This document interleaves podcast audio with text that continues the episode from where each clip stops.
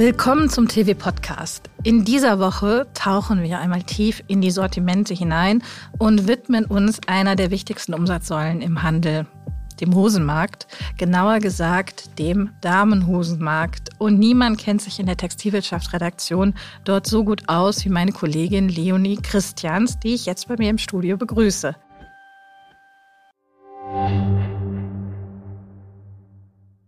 TV Tech Summit der Digitalkongress der Fashionbranche am 17. April in Berlin. Hier erhalten Entscheiderinnen und Digitalverantwortliche Einblicke in erfolgreiche Digitalstrategien des Fashion Retail, einen Überblick an Trends und Tools zur Digitalisierung interner und externer Prozesse sowie Insights für eine exzellente Omnichannel-Strategie. Sichern Sie sich jetzt Ihr Ticket unter www.dfvcg-events.de slash tech-summit. Hallo Leonie, schön, dass du da bist. Hallo, ich freue mich auch und vielen Dank für die Blumen. Leonie, du und das TV Research Team, ihr habt euch in den letzten Monaten intensiv mit dem Hosenmarkt in der DOB beschäftigt. Und das Ergebnis ist die aktuelle Imageanalyse der Textilwirtschaft. Ähm, Leonie, was genau habt ihr untersucht? Wir haben im Rahmen der diesjährigen Studie 125 Einkaufsentscheider über das Geschäft mit der Damenhose, die wichtigsten Lieferanten und auch über die aktuellen Chancen wie auch Herausforderungen befragt. Und das Ergebnis zeigt, am Markt ist ganz schön viel Bewegung. Okay, also bevor wir da jetzt weiter ins Detail gehen, gib uns nochmal einen Überblick über die äh, Marktbedeutung der Hose. Wie viel trägt das Hosengeschäft denn im Durchschnitt im Handel zum Umsatz bei. Der Anteil am Gesamtumsatz in der DOB liegt bei 24 Prozent. Also schon ganz schön ordentlich. Die Hose ist definitiv eine wichtige Bank in der DOB. Und äh, gibt es da Bewegung? Also hat sich da die Umsatzanteiligkeit verändert? Ist die Bedeutung der Hose quasi gestiegen mit den Jahren oder wie, wie ist da der Trend? Tatsächlich hat es überhaupt keine Verschiebungen in den letzten Jahren gegeben. Also wenn man das mit 2019 vergleicht, gibt es keinerlei Verschiebung, nicht mal um einen einzigen Prozentpunkt nach oben oder unten. Und das zeigt natürlich vor allem, wie solide das Geschäft mit der Hose ist, aber auch wie krisensicher sie ist. Denn die letzten Jahre waren ja keinesfalls einfach und ähm, da hat sich die Hose doch verhältnismäßig gut bewährt.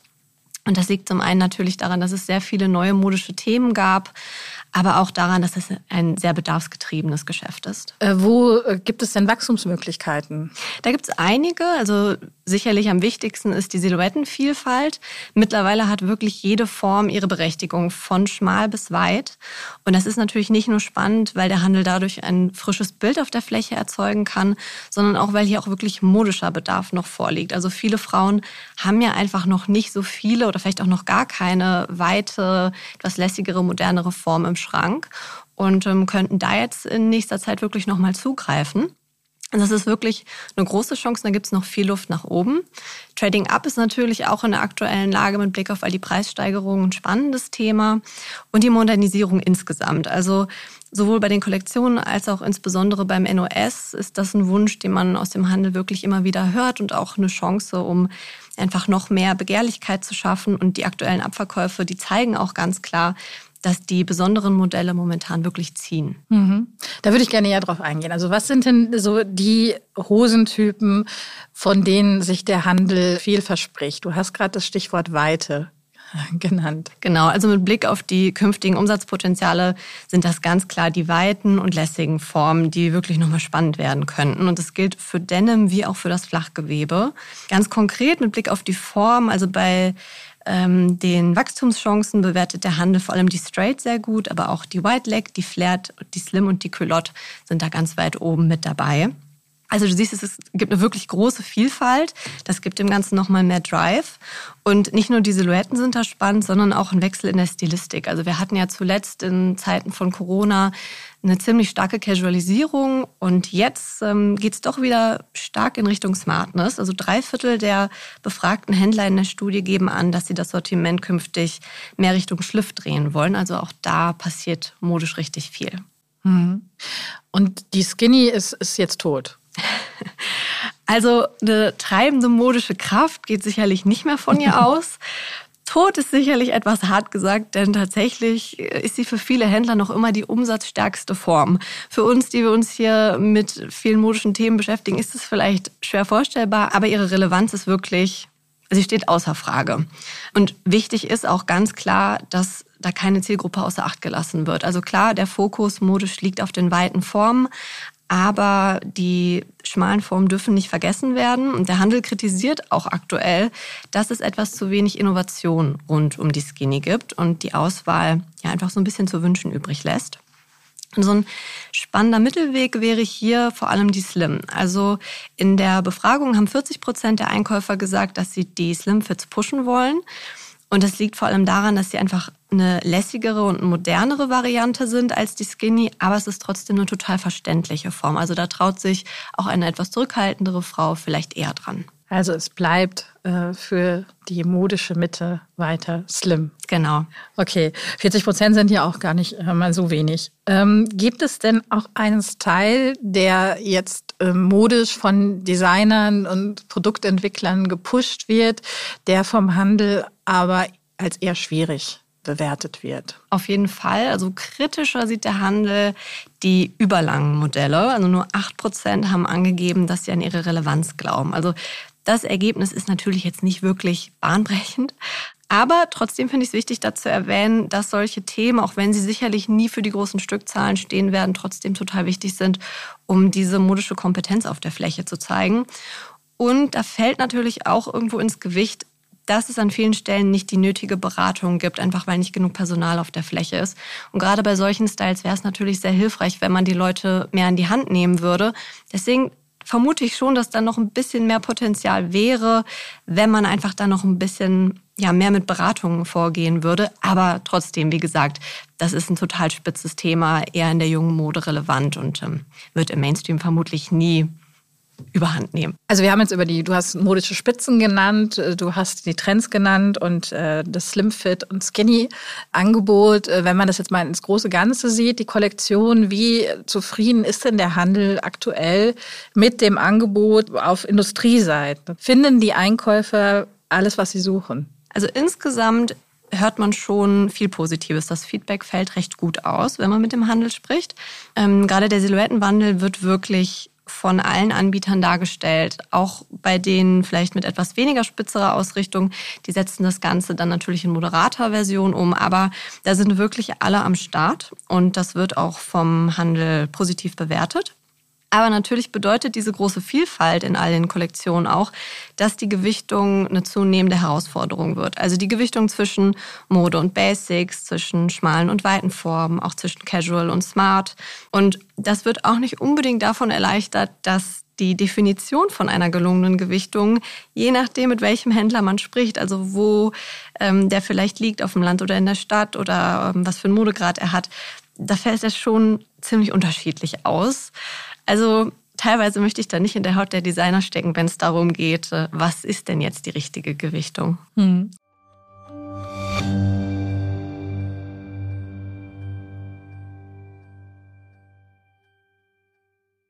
TV Tech Summit, der Digitalkongress der Fashionbranche am 17. April in Berlin. Hier erhalten Entscheiderinnen und Digitalverantwortliche Einblicke in erfolgreiche Digitalstrategien des Fashion Retail einen Überblick an Trends und Tools zur Digitalisierung interner und externer Prozesse sowie Insights für eine exzellente Omnichannel-Strategie. Erleben Sie live on stage Dr. Jan-Philipp Wintjes, Hugo Boss, Jessica Külper, Beaupré, Dr. Christian Maas, Thoman Music und Michael Missandu, Lalaland AI. Seien Sie dabei und sichern Sie sich jetzt Ihr Ticket unter www.devcg-events.de slash tech-summit.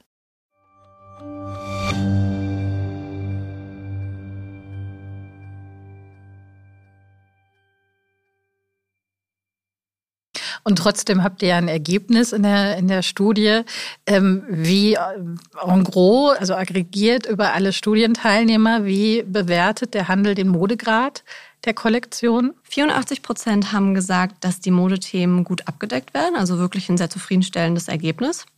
Aber dazu muss man auch sagen, dass auffällig ist, dass die Händler trotzdem gesagt haben, dass Modernisierung nach wie vor ein großes Thema ist und dass da noch viel passieren muss.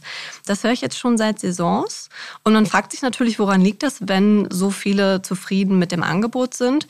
Dafür gibt es sicherlich verschiedene Gründe. Das mag teilweise auch an einer gewissen Zurückhaltung im Einkauf liegen oder auch daran, dass man natürlich recht budgetgetrieben danach wie vor ist. Also wenn man alle Standardformen von seinen klassischen Anbietern abgedeckt hat, bleibt im Zweifel auch gar nicht mehr so viel übrig bei dem einen oder anderen.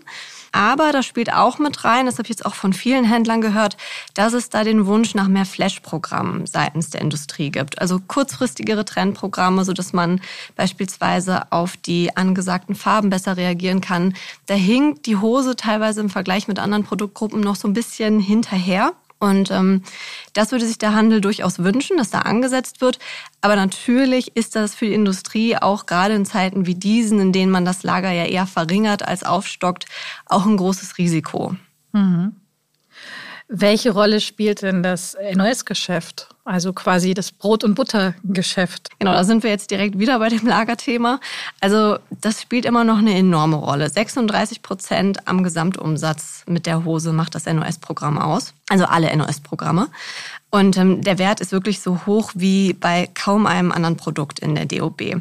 Das zeigt auch, dass ähm, 52 Prozent aller Käufe Bedarfskäufe sind. Also die Relevanz steht auch hier wieder außer Frage. Aber spannend fand ich wirklich bei der Auswertung der Studie, dass 42 Prozent die NOS-Programme trotzdem bei der Flächengestaltung zurückfahren wollen. Also wirklich ein richtig hoher Wert. Warum das jetzt so ist, da gibt es durchaus Interpretationsspielraum. Aber meine Theorie, die auch von ziemlich vielen aus der Industrie geteilt wird, ist, dass ähm, der Handel vor allem die basic-lastigen NOS-Programme hinterfragt. Also auch da wieder die besonderen Modelle funktionieren einfach gerade richtig gut und man darf es im NOS auf keinen Fall überdrehen. Das ist nicht die Idee dahinter. Aber da darf wirklich ein bisschen mehr ja, Aussagekraft dahinter stecken. Und ich vermute, dass vor allem deshalb viele Händler sich genauer überlegen, wie viel NOS es denn noch sein muss. Und äh, welche Label werden hier besonders stark bewertet, die das gut können? Also wir haben nach einer guten Gewichtung zwischen Basics und Modegrad im NOS gefragt. Und die Antwort darauf war, dass MAC, Angels, Cambio, Brax und Tony da einen besonders guten Job machen. In dieser Reihenfolge? Genau, in Seine der Ranking? Ja. Okay. Wie, wie geht der Handel denn in, in dieses äh, Hosenjahr 2023? Äh, mit welchem Umsatz planen die? Da muss ich jetzt mit ein paar Zahlen um mich schmeißen. Also vorneweg, ein klares Bild zeichnet der Handel da nicht. Und da mag manch einer sicherlich auch die noch immer gedrückte Konsumstimmung im Hinterkopf haben und eben die gestiegenen Preise, über die sich auch manch einer noch Sorgen macht. Aber um mal ganz konkret in Zahlen zu sprechen, 19 Prozent rechnen mit bis zu 5 Prozent plus beim Umsatz, 13 Prozent mit 5 bis 10 Prozent plus und 16 Prozent mit einem Pari. 14 Prozent befürchten aber auch Rückgänge von bis zu 5 Prozent und 16 Prozent der Händler rechnen sogar mit einem Minus von bis zu 10 Prozent. Also da ist wirklich alles dabei. Insgesamt fällt die Prognose schon relativ positiv aus, kann man sicherlich sagen. Jetzt hast du auch schon immer wieder äh, über das Preis, gestiegene Preisniveau gesprochen gesprochen. Wie sieht es denn ganz konkret im Hosenmarkt aus? Wie haben sich die Preise entwickelt und vor allen Dingen können hier die wichtigen Eckpreislagen gehalten werden? Also es gab ganz klar Erhöhungen, so wie es das, also so wie es überall der Fall war. Aber die Hosenanbieter sind da doch relativ moderat vorgegangen. Also viele Eckpreislagen wurden gehalten, auch wenn sich an der Gewichtung sicherlich an vielen Stellen was getan hat. Aber da ist man doch vorsichtig gewesen. Das war auch ein ganz klarer Wunsch vom Handel. Und ähm, natürlich muss man da auch darauf achten, dass man das modisch auffängt, also dass das Produkt sowohl was die Qualität als auch den Modegrad angeht, das auch hermacht. Und zu den Eckpreislagen, also die sind auf jeden Fall auch noch total wichtig. Also viele Händler sagen, dass ab 100 Euro die Luft wirklich dünn wird. Und man muss sich auch vorstellen, gerade bei der Hose gibt es viele treue Kundinnen, die kaufen ein und dieselbe Passform seit Jahren. Und die merken natürlich sofort, wenn sich da der Preis verändert und zucken dann natürlich. Und ähm, das untermauert auch nochmal die Studie, denn wir haben auch nach den wichtigsten Anforderungen wieder gefragt und das Preis-Leistungs-Verhältnis ist dann nach oben gerutscht. Also früher stand es auf Platz 5 und jetzt ist es auf Platz 3 gerutscht. Also wenn ich früher sage, meine ich 2020. Das war der Zeitraum der Vorgängerstudie. Und das mag jetzt nicht wie so eine unglaublich große Veränderung im ersten Moment klingen, aber bei der Hose, ich habe es ja gerade schon gesagt, das ist eine ganz solide Produktgruppe, da gibt es tatsächlich recht wenig Verschiebungen bei diesen Rankings. Deswegen fand ich das doch sehr aufschlussreich. Um nochmal konkret zu werden, so heute sind es 60 Prozent, die das Preis-Leistungs-Verhältnis für ein sehr wichtiges Kriterium halten. Und 2020 waren es nur 45 Prozent. Und wichtiger sind bloß die Passform und die Qualität. Also das ist schon ähm, in der Gewichtung stark nach oben gerutscht beim Handel. Wie schätzt der Handel denn konkret die Zahlungsbereitschaft seiner Kundinnen ein? Also 74 Prozent haben angegeben, dass die Hose von einem schlechten Konsumklima nur wenig betroffen ist. Eben wie gesagt, die Hose ist bedarfsgetrieben. Man kann eine Hose im Vergleich zu einer Bluse beispielsweise sehr häufig tragen, vielseitig kombinieren. Es ist ein emotionales Produkt. Also das liegt schon auf der Hand. Und ähm, viele geben auch an, dass wenn die Hose wirklich richtig gut sitzt und auf ganzer Linie überzeugt, dann ist die Kundin auch meistens bereit, ihre Schmerzgrenze zu überschreiten. Ich glaube, wir kennen das auch fast alle, wenn wir selber in der Umkleidekabine stehen und was es mit uns macht, wenn man eine Hose anhat, die einfach perfekt sitzt, nach der man vielleicht richtig lange gesucht hat. Die nimmt man dann im Zweifel auch mit, auch wenn sie vielleicht einen Zehner mehr kostet, als man eigentlich ausgeben wollte. Genau, also insgesamt ist die Zahlungsbereitschaft bei der Hose bei der Kundin relativ hoch im Vergleich zu anderen Produktkategorien. Und was sind die wichtigsten Preislagen, auf die der Handel setzt? Also die 99 Euro ist ganz klar noch immer an der Spitze. Das ist die wichtigste Eckpreislage und auch die 89 und die 79 bleiben da total wichtig. Aber ähm, man sieht auch eine Verschiebung. Also es darf auch durchaus ein bisschen teurer werden, muss es ja in der aktuellen Lage auch. 16 bzw. 15 Prozent der Händler wollen künftig die 109 oder die 119 Euro stärken. Und man sieht auch ganz klar den Willen zu einem Trading Up, denn 25 Prozent wollen die 129 und 26 Prozent sogar die 149 Euro weiter stärken. Also man sieht da die große Offenheit für höhere Preise, was ja auch ein nachvollziehbarer Schritt ist, um eben Argumente zu liefern, warum das Produkt teurer geworden ist, muss es ja auch ja, entsprechend was hergeben. Okay, und jetzt zum Schluss der große Kassensturz. Ähm, ihr habt ja auch ganz konkret Marken abgefragt, Marken-Images. Wer hat denn in eurem Ranking am besten abgeschnitten, im Gesamtranking der Top-Hosenanbieter 2023? Ich kann jetzt quasi belegen, was ich vorhin gesagt habe, nämlich, dass es wenig Verschiebungen gibt. Das sehen wir auch hier wieder. Der Gesamtsieger ist erneut MAC, gefolgt von, wieder in der richtigen Reihenfolge, Tony, Cambio, Prax und Angels. Aber auch hier gibt's wieder ein spannendes Detail, auch wenn sich nicht so viel verschoben hat im Ranking selber. Denn im Vergleich zu 2020 ist der Abstand zwischen den Marken deutlich geringer geworden. Also zum Vergleich, MAC haben 2020 noch 17 Prozent von Tony und Cambio getrennt. Jetzt liegt die Differenz aber nur noch bei 3 Prozent zu Tony und bei 6 Prozent zu Cambio. Und das verdeutlicht ganz schön, dass der Wettbewerb doch anspruchsvoller geworden ist. Mhm. Und ihr werdet das weiter begleiten.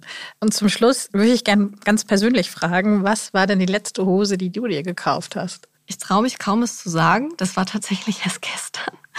Ähm, also ich habe wirklich an der Hosenstudie geschrieben, habe den PC zugeklappt und bin in die Stadt gefahren, habe mir eine Hose gekauft. Da sieht man das Berufsrisiko, dem wir ausgesetzt sind.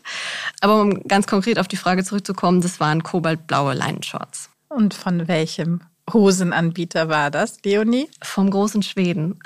Von niemandem aus dem Ranking. Ganz so beeinflusst war ich dann doch noch nicht. Okay, und, und welcher Style steht ganz oben auf deiner Shoppinglist? Also ich finde grundsätzlich alles, was weit ist, super. eine ganz konkrete Form habe ich da jetzt eigentlich nicht auf der Liste, weil ich eigentlich auch schon ganz gut ausgestattet bin. Aber ich habe definitiv auch aktuell besonders viel Lust auf Farbe und ähm, ja, könnte mir vorstellen, dass ich da nochmal an der einen oder anderen Stelle zuschlage. Da bin ich gespannt, wie ich dich äh, in den nächsten Wochen und Monaten äh, erleben werde, in welcher Farbe und in welcher Weite. Vielen Dank, Leonie, dass du uns einen Einblick gegeben hast in die TV-Image-Analyse Damenhosen. Und Ihnen vielen Dank fürs Zuhören, denn das war ja auch schon der Textilwirtschaft-Podcast für diese Woche. Mein Name ist Judith Kessler und ich freue mich, wenn wir uns nächste Woche wieder hören.